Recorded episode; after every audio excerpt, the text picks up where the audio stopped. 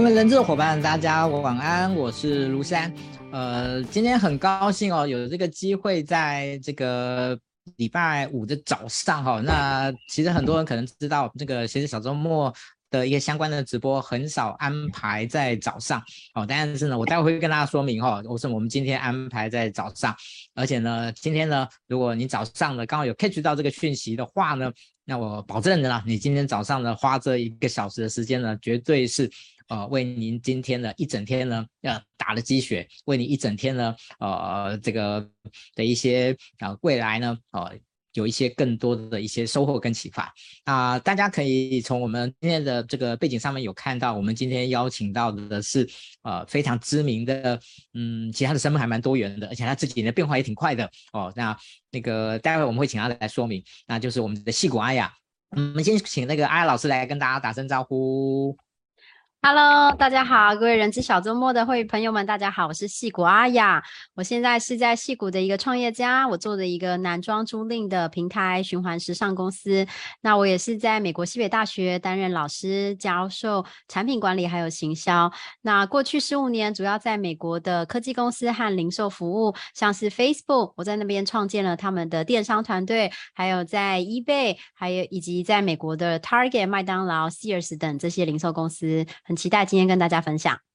OK，那个，呃，其实我常常说，成功的人呢，有一个呃一个非常重要的小技巧，就是他能够在非常短暂、非常快速的时间里面呢，把他自己呢，会把一件事情介绍的非常清楚明白。那个刚才那个阿雅老师就已经示范了这件事情给大家看了，我靠，那真太厉害，太厉害。OK，好，那今天呢，呃，其实呢，那个如果我们从那个呃本质上来讲呢，今天我们是来打书的，然后但是从实质上来讲呢，今天是我们来认识，从另外一个侧面来认识阿雅老师这样子。好，那阿老师呢，在二零二零年呢出了一本书，哦、就是没有那个没有，你就自己创一个。那最近呢，呃，在七月份呢又出了这本新书，就是呢让自己再勇敢一次，然后让自己再勇敢一次。OK，好，那这两本书呢，其实呢，如果你合起来看的话呢，啊、就是其就可以感受到整个阿老师的整个生命的历程、跟知识的历程、跟思考的历程哈。我觉得这是这是非常非常棒的一件事情。所以那个呃，如果你之前没有看过第一本啊、买这本呢，建议呢两本一起买哦。那如果你之前有看过这一本，那这一呃这第一本，那这一本呢，我相信呢。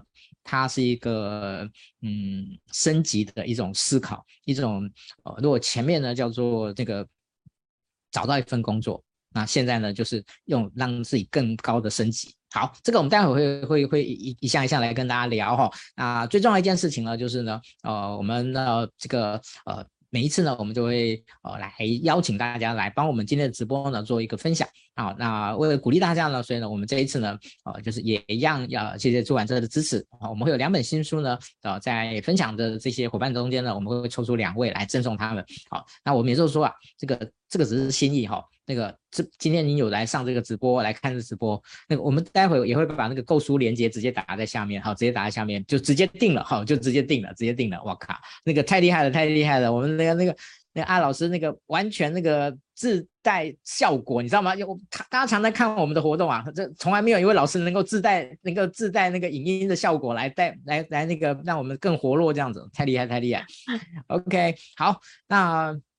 嗯，其实今天我也挺兴奋的，哦，今天我也挺兴奋的，就是呃，从看书到看人，好，那我觉得啊，然后其实我在之前也也就是听过几场呢，就是阿老师之前所被啊，就其他人来访谈他，然后我就在想说，嗯，其实大家都访谈的很棒，然后问了很多东西，那我怎么样再去找到一个切入点，找到一些不同的地方来跟那阿老师呢做一些互动，好，那呃，我今天尝试来做这件事情，他做的好不好呢？大家就给我一些公平了，好，大家就给我。谢谢公平，OK，好，那那个接第一个我们就来开始来谈哦，嗯，就是我自己对于这两本书呢，我自己下了一个小小的一个一个一个自己的 summary 啊，就是哦，从求生哦，从求职到求生，从求生到求胜哦，我觉得这是我自己啊帮这两本书呢，这是我自己的个人的感受。好，那嗯，对于阿老师您个人来讲，这两本书呃，它的整个心路历程，你是怎么去看待这件事情的？嗯，我觉得第一本书比较讲的是找工作、写履历，然后还有一些心法。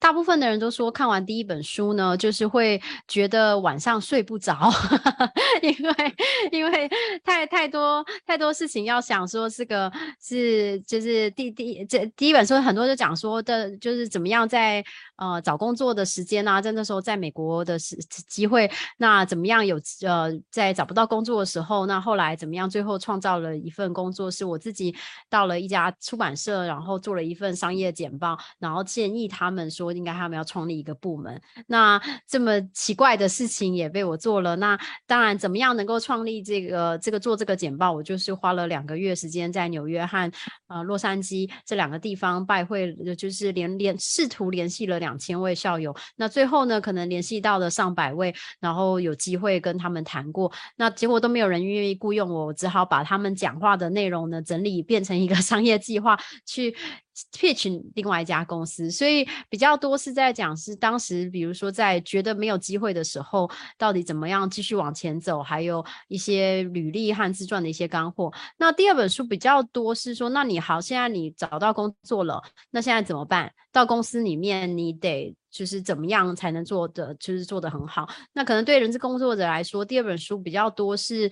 呃，在提说，那到底什么样的实力是我在戏谷这些公司里面看到？其实不管什么样职位，尤其在科技公司里面，都必须要懂的东西。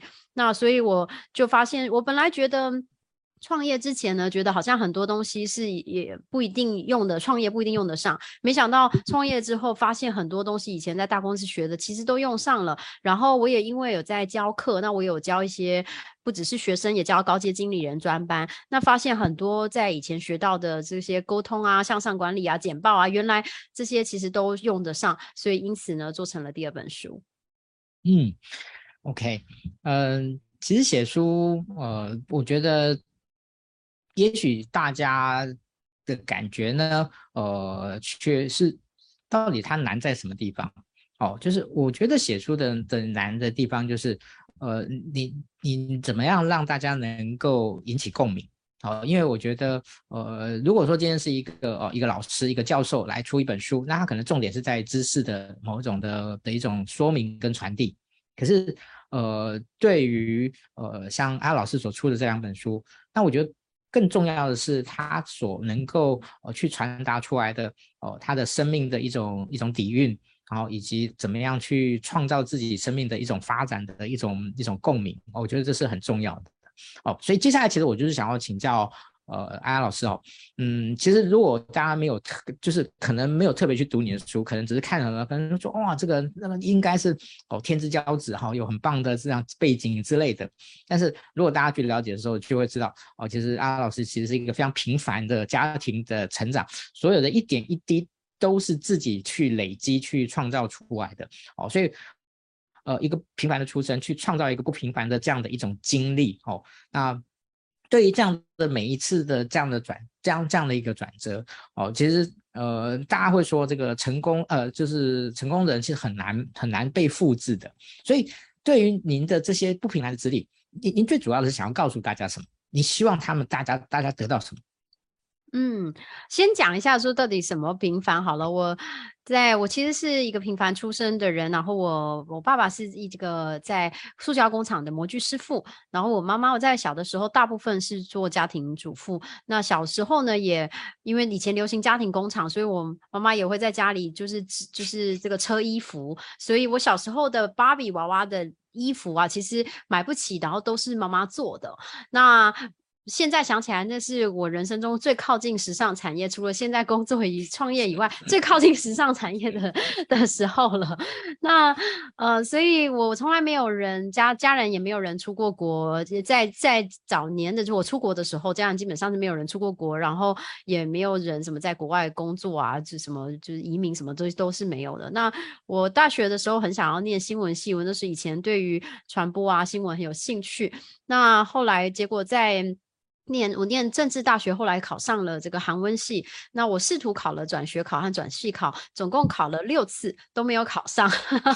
所以，所以那我昨天呢，我妈还在那个六次，对，六次。昨天我妈还在那个 LINE 上面传了一堆照片，我就说，哎，这要做什么？我妈说，哦，因为在整理家里大扫除啊。我就是想说，把你那个以前的成绩单丢掉，我怕你还想要，我帮你留着。我一打开看，原来高中数学都是什么四十分的。四十五分，所以然后我看班排名四十二名、四十六名，所以 那呃，我我想就是说，但是但是就好像后来我毕业在美国的西北大学找工作的时候，我其实全班呢都念了，大部分的国际学生都他有分组嘛，因为是念行销传播，所以有分什么数据、大数据组那。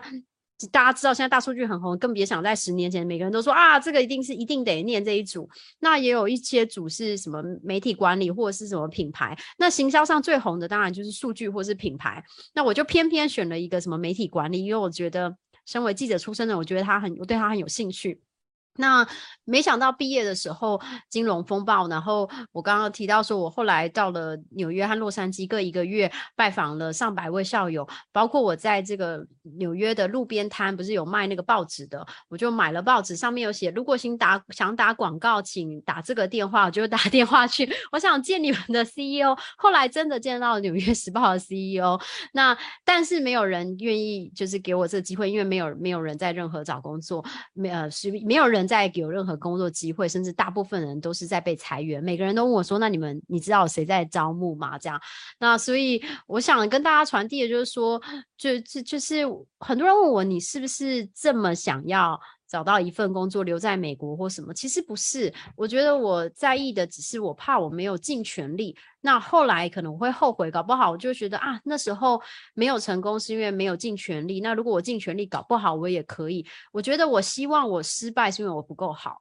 因为这样至少我觉得没有遗憾了嘛，我已经试了嘛，就是觉得很甘心了嘛。那而不想希望说以后会后悔，说搞不好当时没有尽了全力。嗯，好，嗯。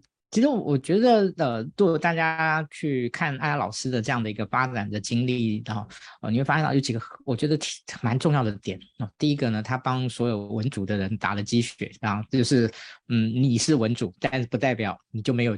这个在科技业发光发热的机会哦，这是第一个。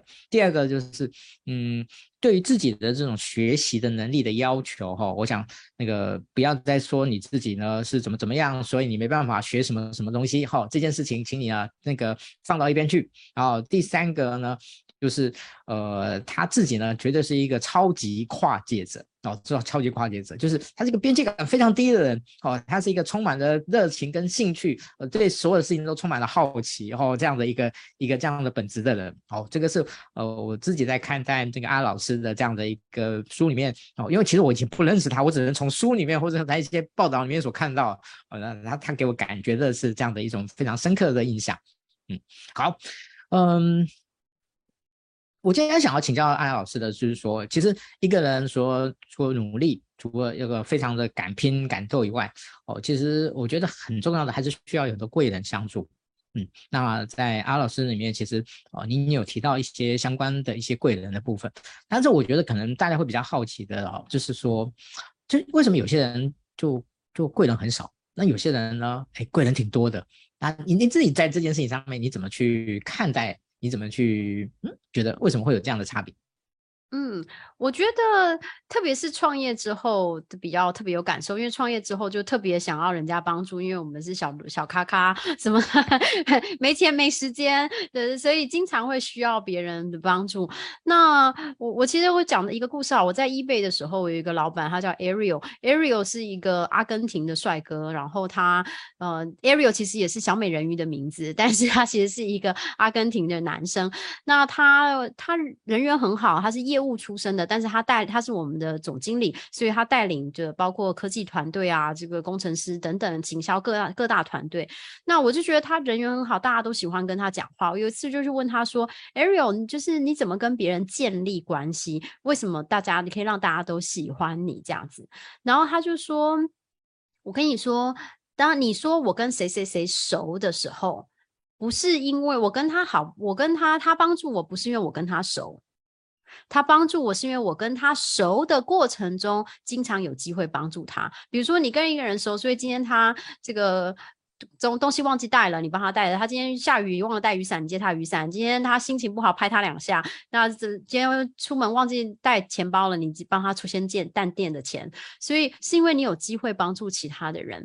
那所以后来我去我在自己创业募资的过程中，我募资的时候，其实最大的其中一个投资人是美国的一个创投，这个创投叫 Berlin，他其实是一个美国。Google 早期的员工，那所以他的公司非常有，在美国非常有名，然后也呃是很难得有机会，就是有在这么早期的新创得到他的资资金。那为什么会认识他呢？是因为我有次去问这个西芝加哥大学的教授，是我前教授说，哎，我们在募资，你有没有什么人可以介绍？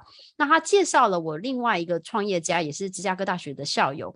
那我去跟创业家谈的时候，我忘记。我要请他帮忙我介绍投资人了，我就只是一直在听他说，哇，你是在做一个，他是做一个什么保安系统的公司。我说啊，你做保安系统哦，我在芝加哥有认识朋友是在做当警察哦，台湾我有个朋友的爸爸在什么什么警察局工作，有谁谁谁，然后他们我之前去 Facebook 在去这个印度出差的时候有那个保全，我可以介绍你我们的保镖，所以最后我就帮他介绍了一堆人。过了几个礼拜之后，他回来说。哎，上次谢谢你的介绍。对了，我可以怎么样帮助你？我觉得不好意思，你帮我介绍了这么多人，我才想起来，哦，原来老师叫我介绍我是因为希望我请他帮助我们募资，我才说，哎，对，我们在募资，你有没有什么人介绍？他说我帮你介绍我们投资人。半个小时之后跟投资人谈过，一百万美金就进了我们的户头。那早年的我呢，我比较会在意说，我觉得我之前帮助你，那你下次应该要帮我咯。我下次叫你的时候，你应该不能就是。背对我的去，后来我才发现人生不是这样子的。很多人就是你帮助他之后，他还是会背弃你而去。但是我觉得要有一个大爱，就是你觉得你帮助这个人以后，他在有机会对的时候，他会帮助其他人，那终究世界会比较好。我觉得这样就够了，因为你要算计说我要帮你，下次就换你，那是要算到什么时候？就是算不完嘛。所以最终的就是你。想到有机会就帮助其他人，那帮助人其实真的不难。比如说，你现在就立刻按赞“人之小周末”，然后或者是 购买阿雅老师的书，或者是写一个书评，或者是分享今天的直播，这么小小的事情，其实就可以帮助其他人了。谢谢阿雅老师，哇，那个三件事情一次满足。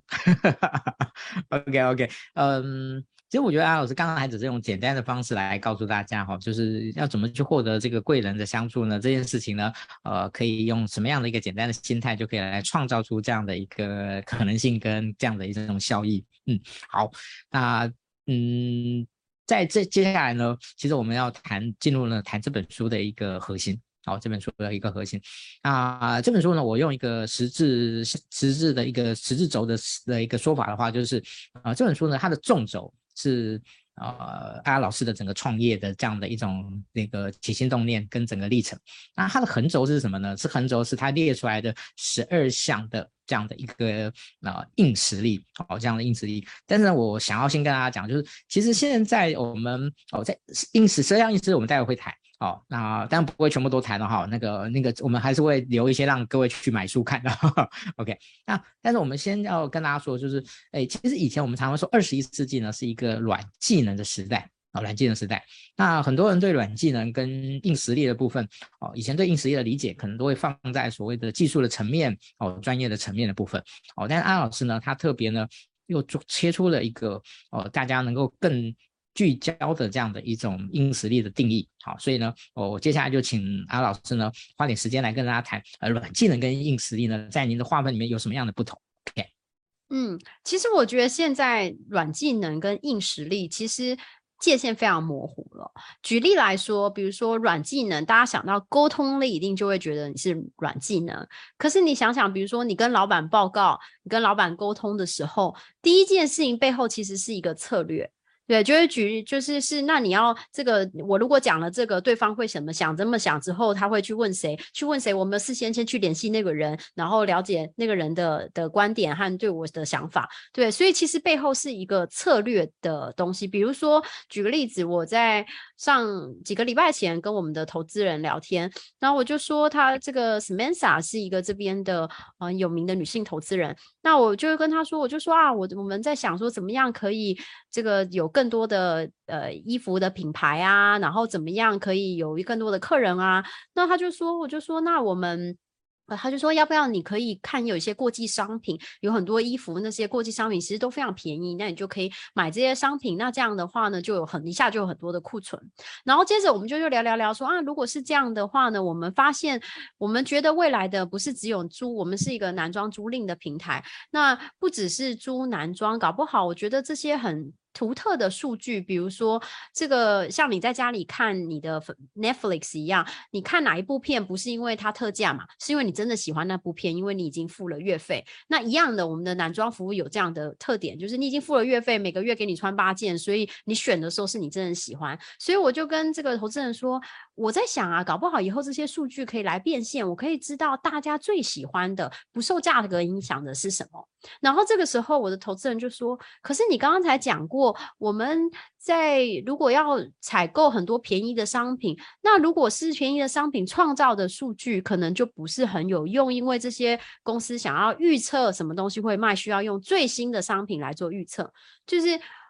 我希望你的脑袋还没有这个打那个螺，还没还没有想，还还没有被那个螺丝这个绊倒这样。但是你想想，其实沟通的背后，有时候我们觉得这个人讲话讲不清楚，我们觉得这个人好像没有逻辑，其实背后就是一个策略。所以你觉得他是软技能，其实他可是硬实力，或者是向上管理。你跟老板说啊，这样呃，要我希望你可以给我钱做一个什么事情，那大家可能觉得这个是软技能，怎么样说服老板？可是，其实说服老板要跟老板要钱，第一件事情是，那我要的钱可以做什么事？做这个事情，你商业论证 business case 算不算得出来？如果你给我一百块，我可以赚你三百块，因为预计会有百分之十的客人会买这个东西，你每个客人可以花几块钱，对吧？所以你觉得它是软技能，可是其实它是硬实力。那比如说以不怕手脏的能力，大家可能觉得是软技能，就不怕，很愿意去尝试啊。可是你不怕手脏，你要开始做什么事情？难道不用知道做零到一的计划？那零到一怎么做？比如说我们的投资人就教我们说，那你要想我们做零到一的话，你第一是你觉得一是一个什么样子？哦，一是我们有。呃，三千个客人，一是我们有五千个客人，一是我们有这个增加多少业绩，一是我们有开发什么样新的领域等等。那零，那怎么样从零到走到零到一？哦，我们总共要做这三种专案，这三种专案分别可以达成什么事情？其实说穿了，它还是一个硬实力。那相反的，硬实力很多时候是软技能，比如说产品力。大家觉得哦，产品经理一定要又要懂科技，又要懂什么商业，又要念 MBA，又要最好以前是当过工程师。可是其实产品经理最重要的实力是解决对的问题。因为你如果没有解决对的问题，产品再做的再好没有用嘛。那解决对的问题就是回到假说，假说其实是软技能。比如说我们的竞争对手。Rent the Runway 就是美国女装租女装洋装的公司，那他的假说是有人愿意租洋装，所以他一开始做产品的时候，他没有做 App，也没有买洋装，他就 email 一群大学生，上网找了一些洋装的照片，说你们有没有兴趣租这些东西？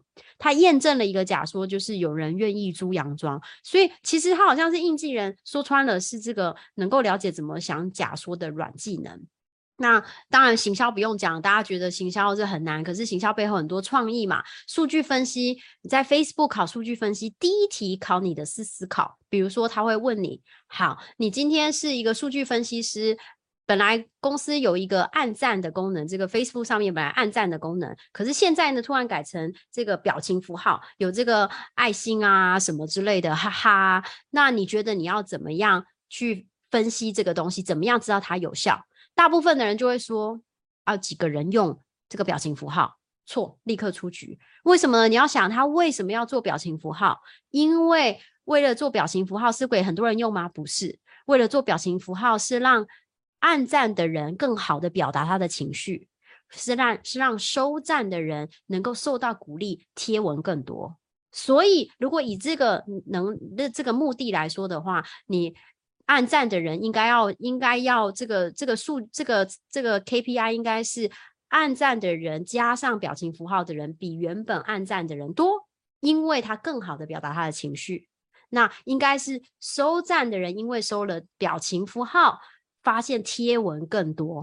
对，因为脑袋又开始整对对吃螺丝了，对。可是其实他考的是思考，所以硬实力、数据分析，可能其实他考的是软技能。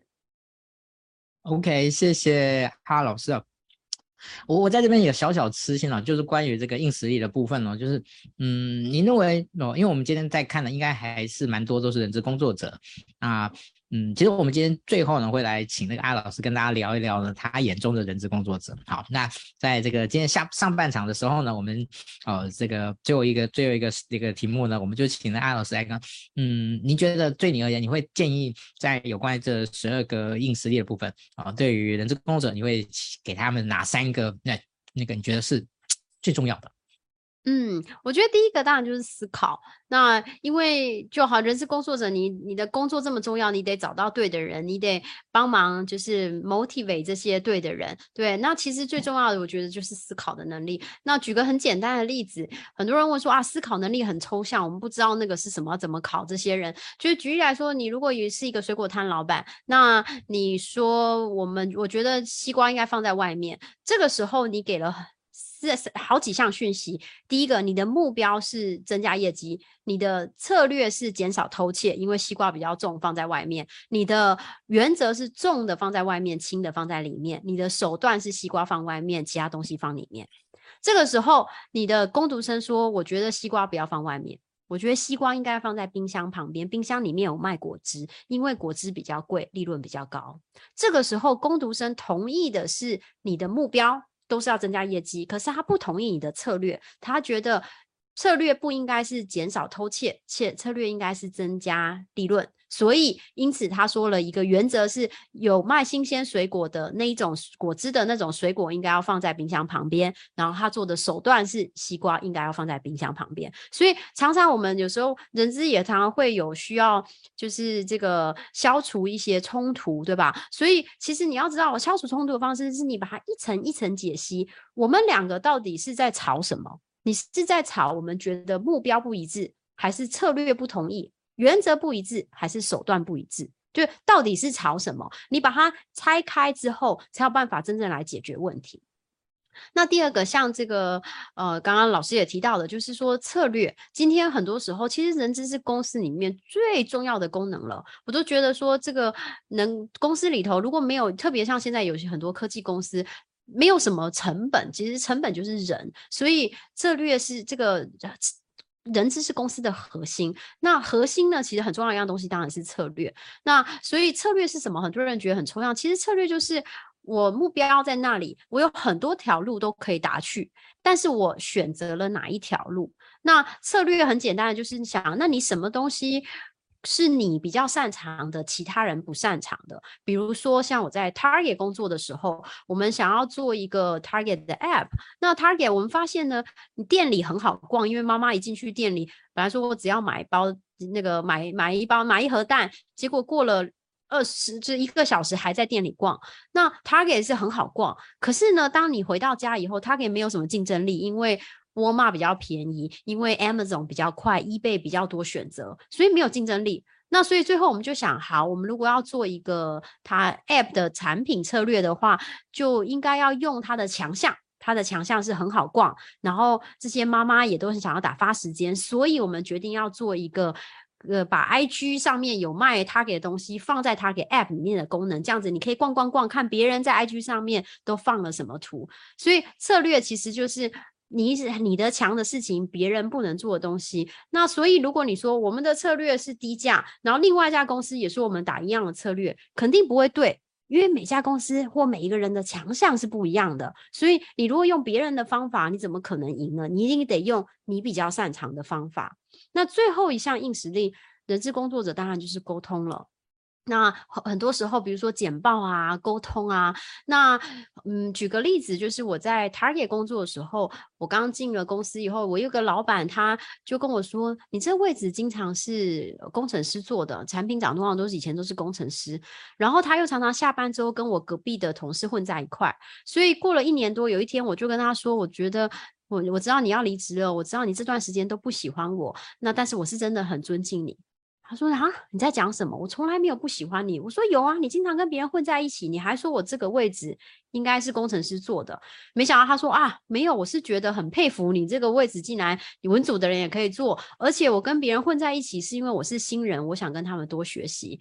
人经常时候我们其实是不通灵的，所以沟通沟通是很重要。那人资工作者更是，如果你没有问，有时候你 assume 你猜测，你觉得是，那很多时候其实。”每个 candidate 或者是每个同仁，其实想的很不一样，那一定得好好的沟通，一定得问他出来。嗯，谢谢阿老师给我们啊、人资工作者的三个呃焦点的硬实力的这样的一个说明哦。嗯啊、那个就我觉得真的非常非常重要。好，那其他的嗯，如果想要了解。嗯，请买书。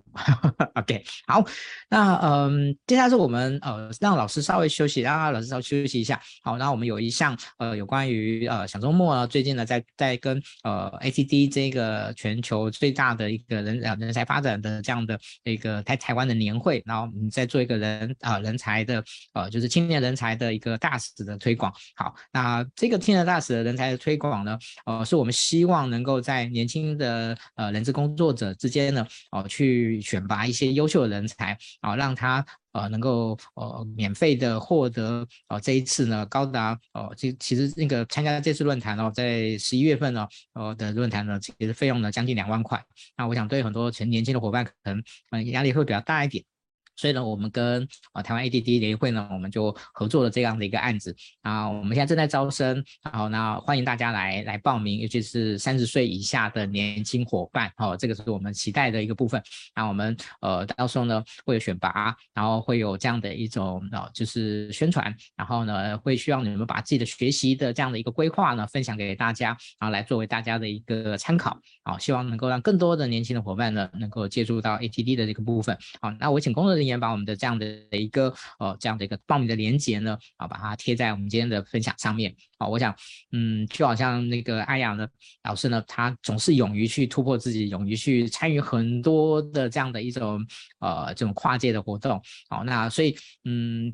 对于我们而言，其实呃，我们希望能够是以呃人资工作者为主哦。但是我们今天，我想今天有机会，可能有很多的是呃非人资工作者呢哦，他可能呃有看到今天的这个节目。好，那我在这边呢呃就是很很那个郑重的说，如果您不是人资工作者，但是呢对于这样的一个挑战呢，你有兴趣，欢迎你来报名哦。我们一样。来作为一个列入这样的一个考虑好，我们希望能够拓拓展这样的一种边界，让更多的人好有这样的一个机会。OK，好，在这边简单的跟大家说明一下。好，那接下来呢，我们进入我们今天下半场哦。各位已经发现今天干货满满哦。那个阿老师呢，这个。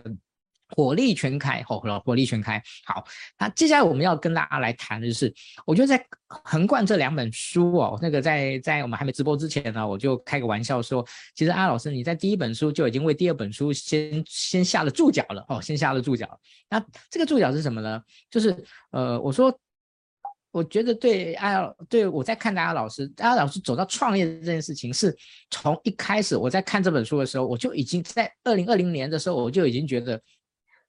潘老师未来应该是一个创业者，因为他就拥有那种创业者的所有具该具备的这样的一种一一种特质。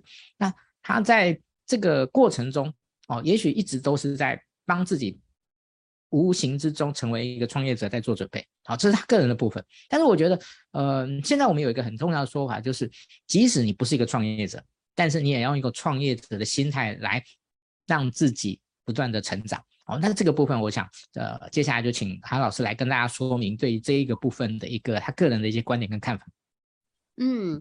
对，其实我我很少提到这一块，但是我其实是在我以前没有想过要创业。我觉得就是创业是有钱有闲的人家才会做的事。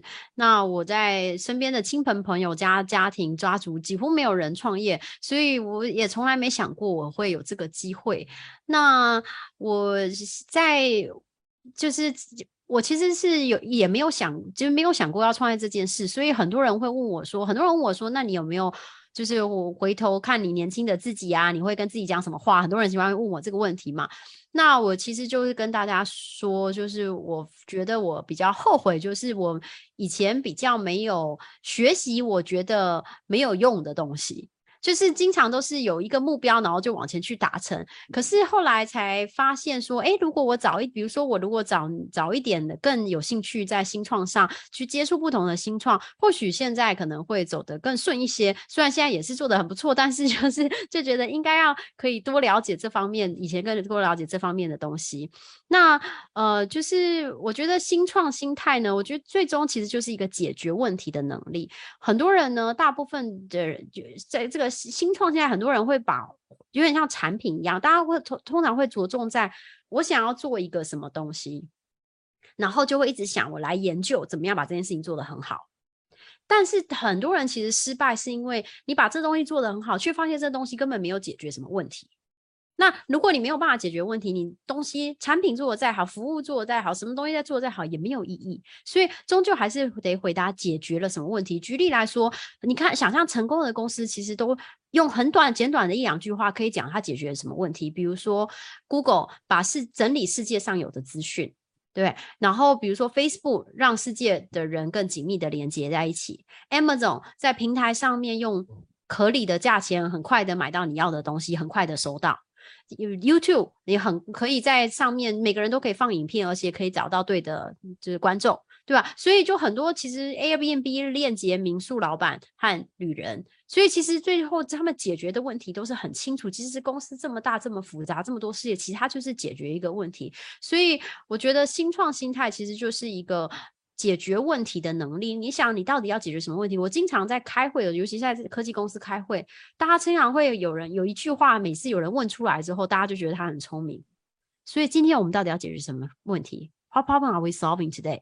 就是到底今天要解决这些？我们今天说，我们应该是不是来发个电子报？我们今天是不是来做什么？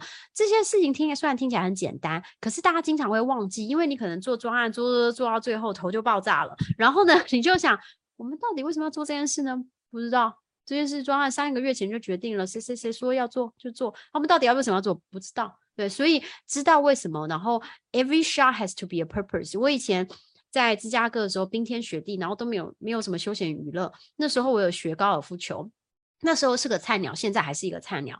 那那时候老师就跟我说：“你去给我买一本书，叫做《Every Shot Has to Have a Purpose》，每一次打都要有目标。”我就想，怎么这么衰？我请你教我高尔夫球，你还要叫我去念英文课本，也太累了吧？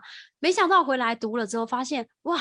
一本好书，因为它不是真的教高尔夫球，它还告诉你，你每一次打下去，你要想，我是因为要打去这里，这里下一步可以去哪里，可以做什么？它是在教你这个策略，还有想你的做这件事情为什么要做这件事。所以我觉得这是最重要的新创心态。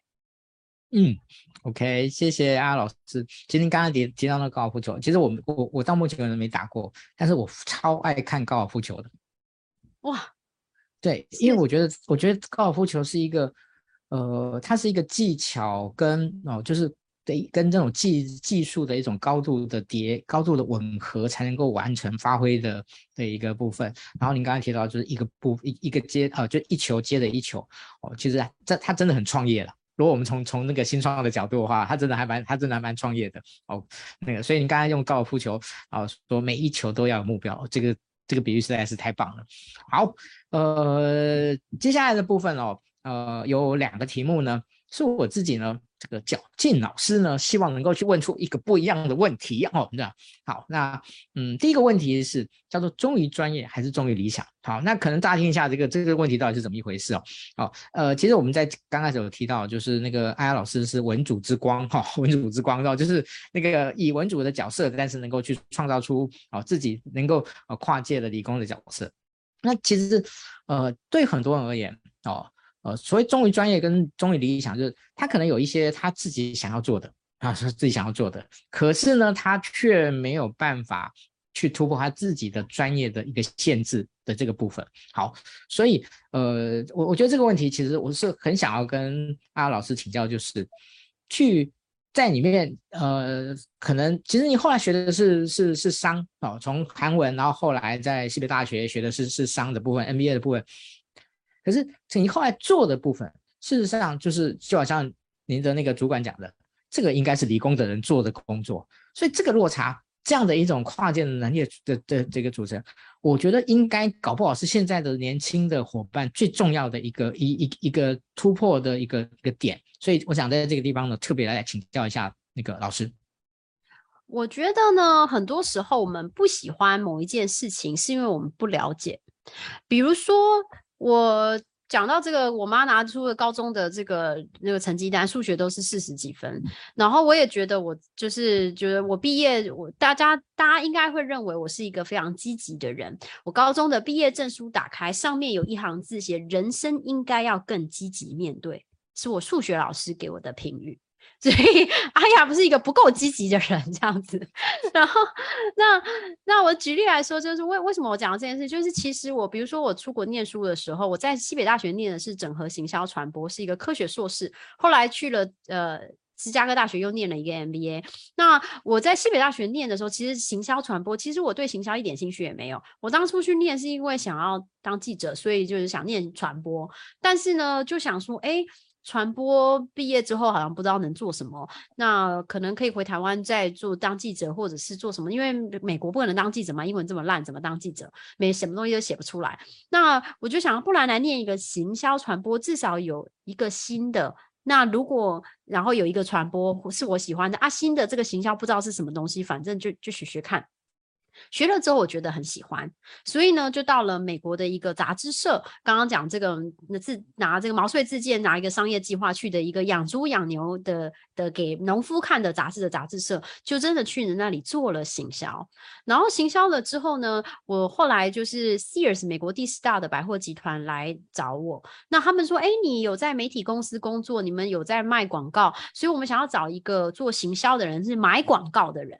那进去的时候，所以我就把有有广告的买卖广告的经验，就是做计计划广告的经验，变成了一个买广告的经验。那买广告的时候，发现什么东西有效？是 CNN 有效，ESBN 有效，都没有效。有效的是什么？有数据就有效。如果我知道你刚刚点过什么东西，然后那个广告不是会跟着你一直跑吗？那就就有效，所以才开始学了大数据。那我甚至在西北大学念书，刚刚提到说全全班的人都你国际学生都去数据分析组，我就偏偏不去。结果最后还是去做了这个数据分析，而且才发现数据分析的工作里面有一大半跟数据分析没有关系，没有跟数学没关系。其实是比如说我的分数据分析工作，我必须去跟。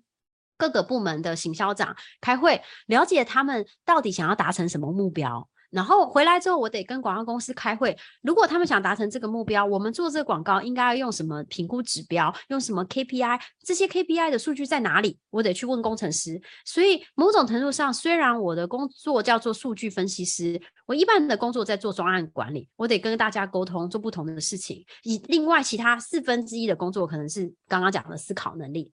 所以。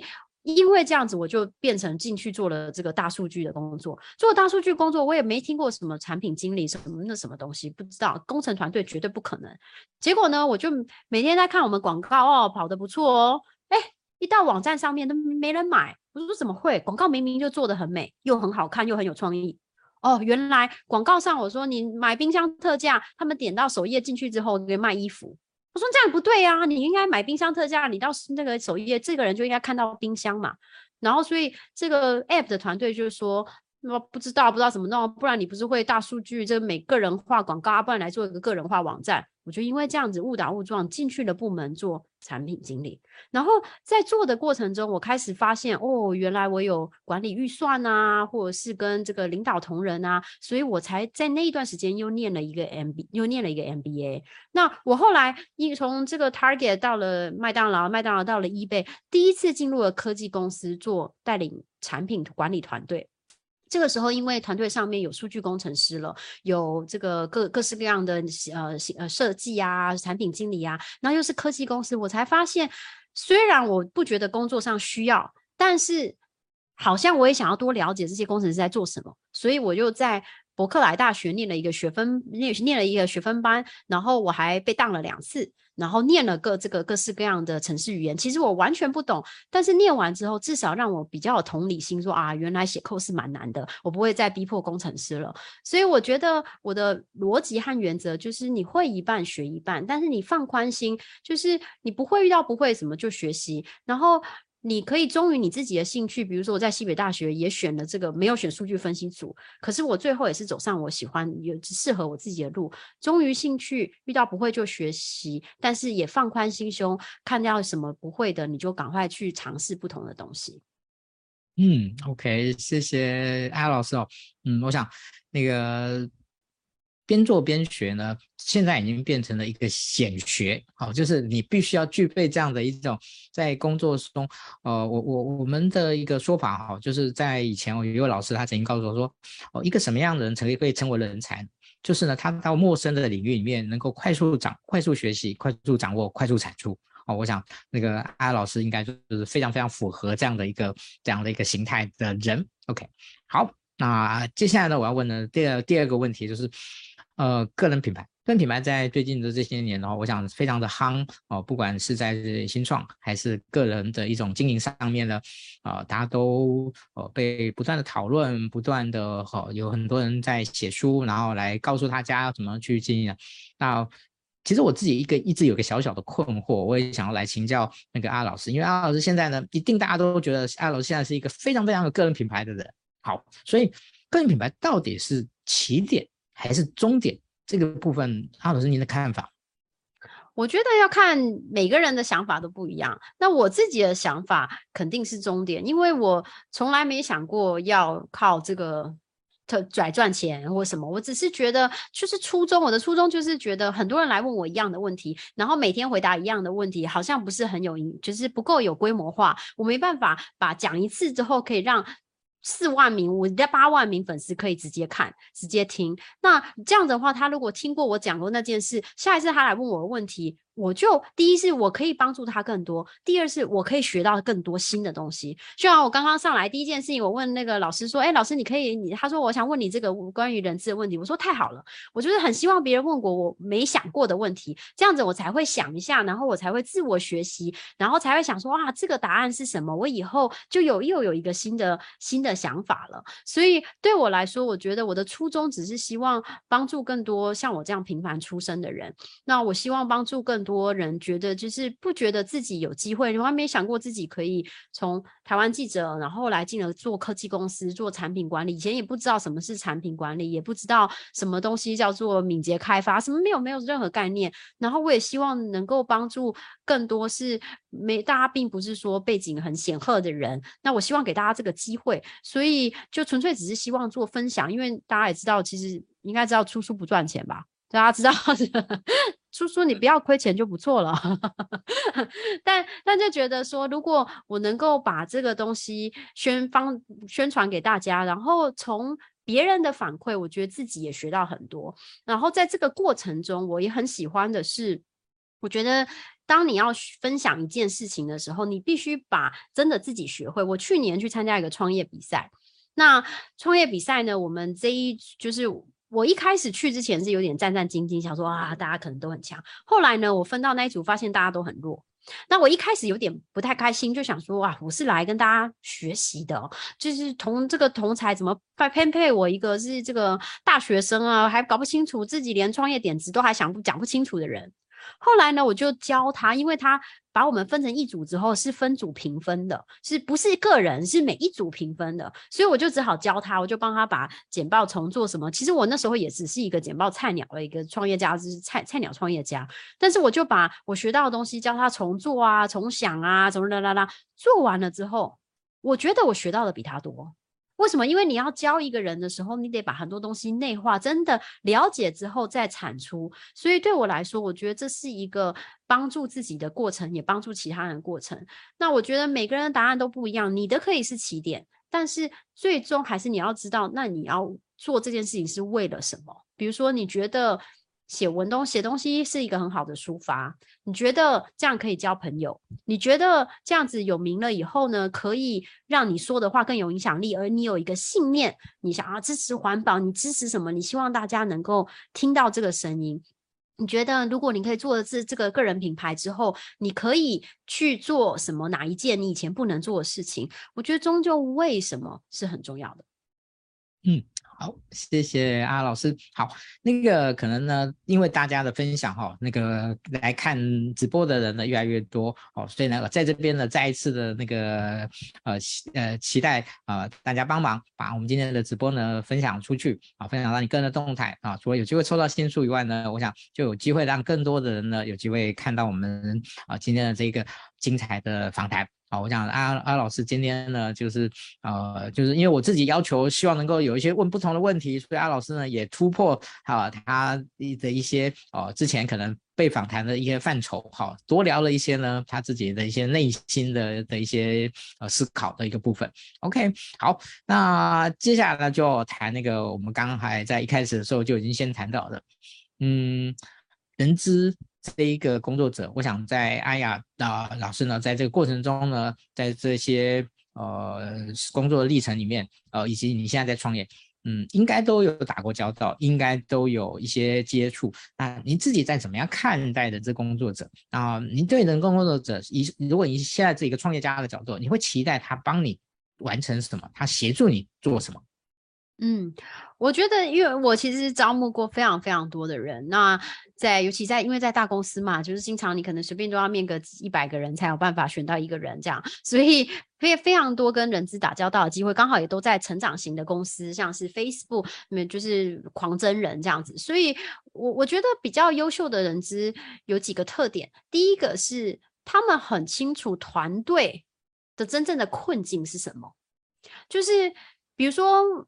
团队每个团队有不同困境，比如说，这样我在麦当劳工作的时候，这个我们的产品这个科技组呢，其实是服务全世界不同的国家，因此最大的困境之一就是，当澳洲说要做 A，可是中国说要做 B，然后你只有足够的资源做一个的话，你要怎么办？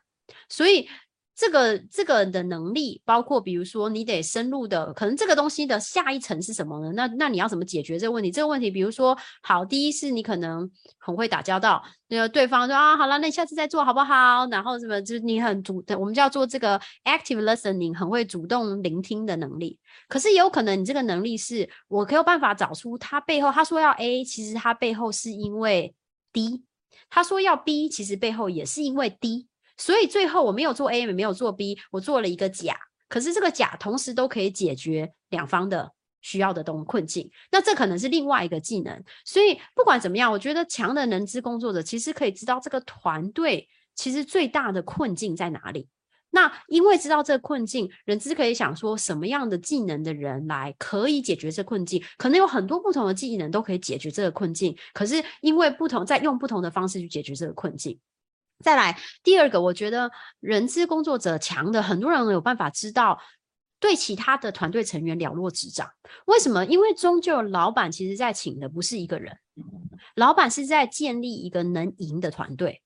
就好像你看这个 NBA，你看全明星赛，其实全明星赛打得很烂，可每个人都明星哎，怎么会打得很烂？打得很烂，因为他们不是一个团队。可是冠军赛打得很好，因为有人。助攻，有人防守，有人投篮，有人三分球，有人灌篮，对吧？所以他其实老板真正在意是组织一个能赢的团队。至于我是什么加什么再加什么，或者是另外哪一种不同的东西加在一起，他不在意嘛。所以其实很重要的是，那你知道其他人是谁吗？他们强项是什么吗？比如说我在 eBay 招募的时候，我们之刚进来的一个产产品经理是一个。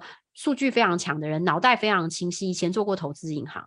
可是我们当时公司 eBay 是一不是一个成长型的公司，所以业绩非常非常重要。那业绩重要是什么？就要有人在意做广告型的产品，因为有一些人其实不喜欢嘛。很多人大家都不喜欢做广告，我最喜欢就是做这个页面大大很漂亮，我才不想去想广告商品。所以我就找了一个有财务背景进来的人，他以前是做财务，但是对做产品经理，可是他对广告产品非常有热忱。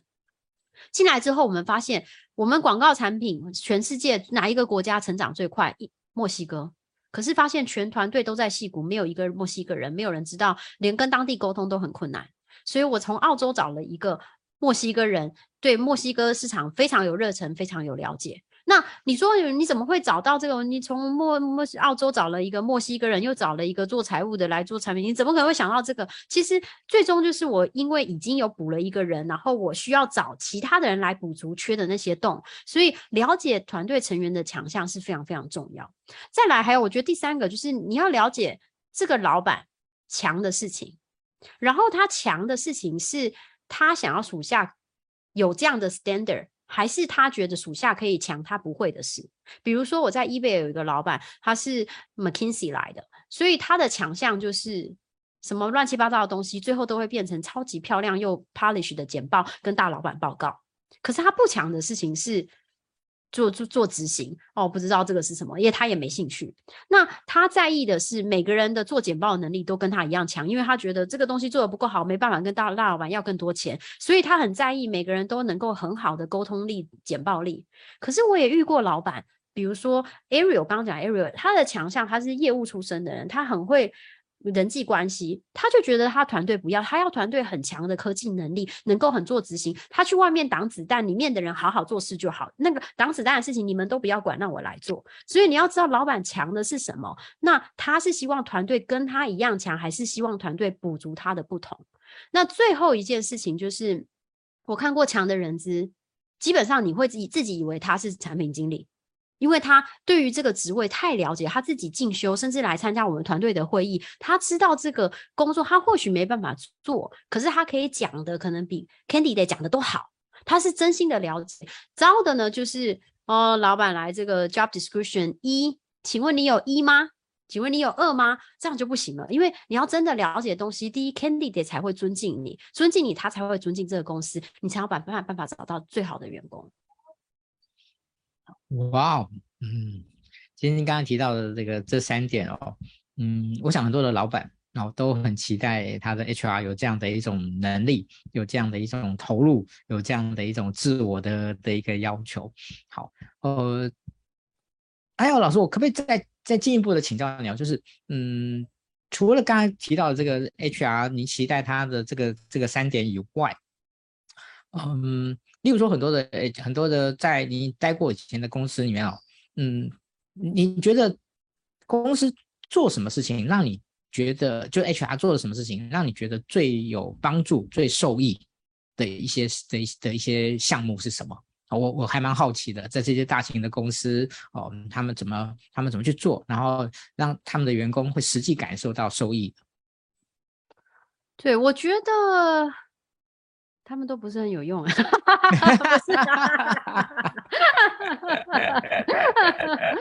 没有没有，你讲的实话，我们可以接受。我们，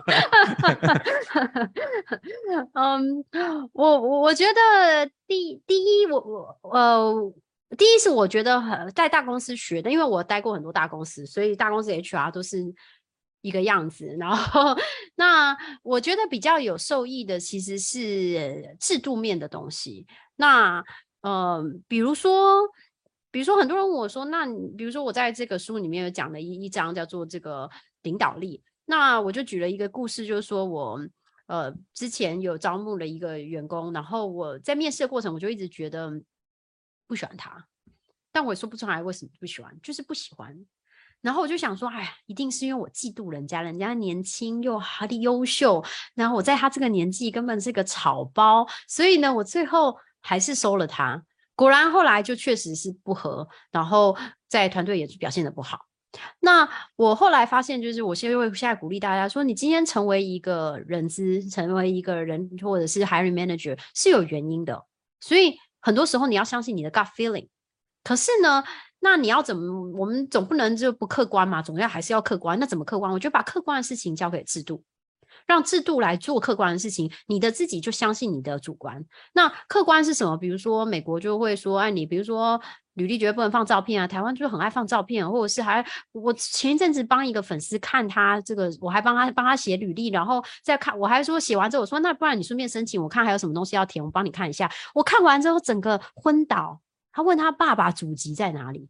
爸爸职业是什么？跟妈妈还是有没有结婚？什么世界？我整个脑袋爆炸，觉得哇，这实在太可怕了。然后，所以我就比如说，我美国不会问年纪嘛，那甚至你大学毕业哪一年，除非你到真的要去进去之前，我都不会问你的。就是你是已经拿到 offer，我才会问你的，甚至我不会问你地址。为什么？因为就是住哪一区？哦哟，你住在这个金宝啊，什么宝啊？对 不对？嗯，一定是有钱人家，对不对？我也不会问你地址的。我甚至。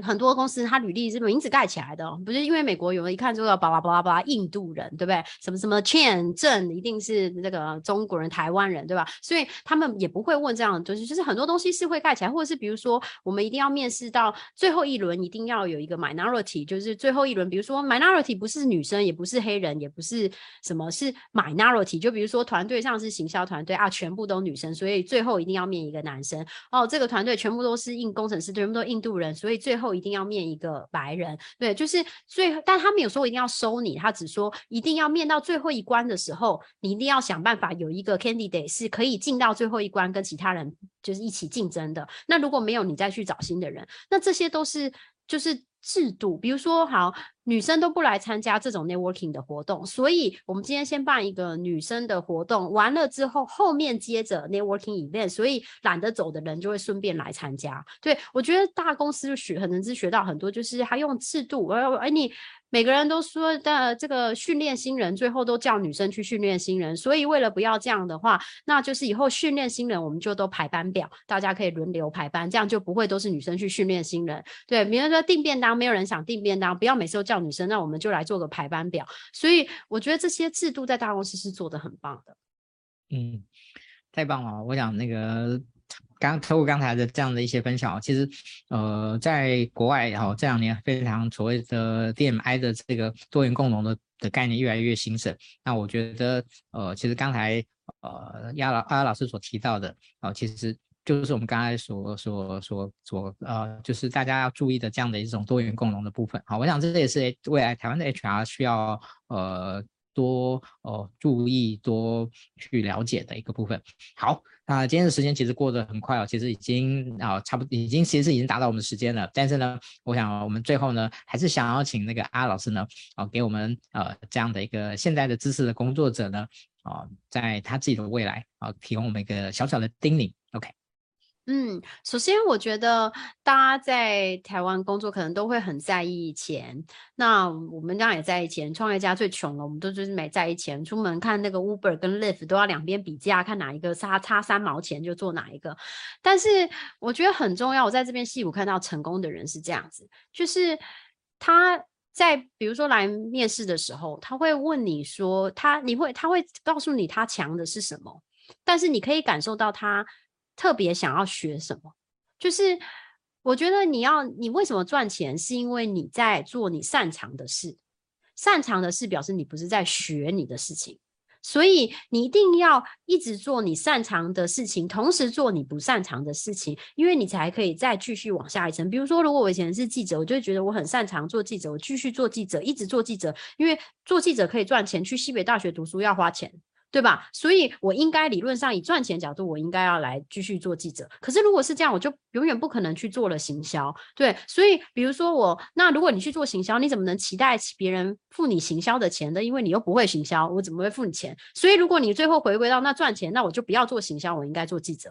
对吧？可是如果这样，你就永远不可能滚石头滚到很远的地方去。大家都想要被石头捡起来，高高的抛起，像打高尔夫，觉得一杆进洞。可是大多数的时候都是滚石头，滚石头，很缓慢的。但是最后一转头，哇，原来已经过河了。对，所以我觉得，呃，很重要的是，你是在燃烧自己，还是你是在成长？那讲到成长，大家就会想说，哦，要看书，要上课。我当然是很鼓励大家买书啦，但是。我真的觉得，就是如果你只是上课，只是做笔记，你就是笔记王。因为你再怎么样，大家都会觉得，哦，我今天分享今天的直播内容，我好像很厉害，因为大神说什么，我把大神说的也记下来，还分享给别人。可是那不是你的，因为你没有做嘛，你什么事情都没做，你没有改变你的人生，一点帮助都没有，一点都不厉害，你只是笔记王而已。所以，如果只要你今天做的事情，今天讲的是你有一样事情做了，你就比别人厉害。我举一个故事，我常讲 Jenny 的故事。我在 eBay 的时候，有个有一个呃，以前西北大学的学妹来找我，她就是她那时候刚从中国到了美国，她其实不知也对，因为我没有做过产品经理。然后她毕业的时候，她以为 eBay 在跟 Amazon 是同一家公司。我在 eBay 工作，她写了信说我很想进 Amazon 工作，可以请你跟我跟我聊一下吗？然后我还是人很好的，就就找她来聊了一下。后来我收了她做实习生，进来之后呢，产品经理很重要是要看数据做决定。看数据呢，就要找数据分析师。他去找了数据分析师，数据分析师说没空理你。当然，数据分析师第一件事情要做数据分析给产品长阿雅，第二件事情再做数据分析给产品经理，也不是实习生。等到排到实习生的时候，那件事情早就不重要了。所以呢，Jenny 用少少的实习生的薪水，他把这些钱拿出去，自己又学了数据分析的课。你想想，他都已经赚这么少钱了，还要多花钱，这不是傻了吗？中间他已经有很多机会可以去外面做，不是产品经理，可是更多钱的工作，他没有，他留下来。做了一年之后，产品经理的工作开出来，要求五年工作经验，他只有一年工作经验，可是全部门都喜欢他，最后他上了，成为 eBay 的产品经理，一年之后跳槽到 Google，Google 产品经理年薪千万台币，对，所以你想，你是真的在意钱，真的在意钱，你要想得远啊。不是现在，就是一定要看下下一步能不能为自己，就是加上柴火，才有机会走到下一步。嗯。谢谢阿老师最后的说明哦，嗯，其实我自己在这些里面，呃，看过很多的一些呃很成功、很厉害的人啊，其实我发现到他们不是在累积他们的的经历，他们其实是在累积他们的实力，而这个实力是奠基在他们对于他们自己在每个工作上面所学习的那个，我把它称作叫学习蓝图的这样的一个结合，这样的一个跨界。好，所以真的，呃，我想。这本书哦，就其实应该算是两本书。其实真的是艾老师告诉大家怎么样去理解，怎么样去规划自己的未来的发展的蓝图的一个很好的。佐证很好的支持，好，那呃，今天真的很谢谢阿老师呢，特别哦，在美国呢哦拨控哦，所以这也是为什么我们今天哦排在今天早上。其实对阿老师来讲，他那边已经很晚了，哦，那边已经很晚了哦，所以呢，真的很谢谢阿老师。那我们今天的直播呢，就到这边要告一段落了。好，欢迎大家记得再分享，不管你是在什么时候看到今天的这样的一个呃直播，当你分享了。就是帮助别人，也帮助自己。谢谢大家，我们对的，谢谢大家。希望你会喜欢我的新书《为自己再勇敢一次》嗯。然后我们也在招募中哦，所以如果你我知道你是人资主管，但是如果你有发现很好的人才，刚好没有适合的位置的话，可以欢迎他们到我们的 Care Resume 或者是 Hi at Taylor 打 AI 把他们介绍给我们。谢谢大家。嗯，谢谢艾雅老师。那好，今天我们的直播就到这边告一段落了，拜拜。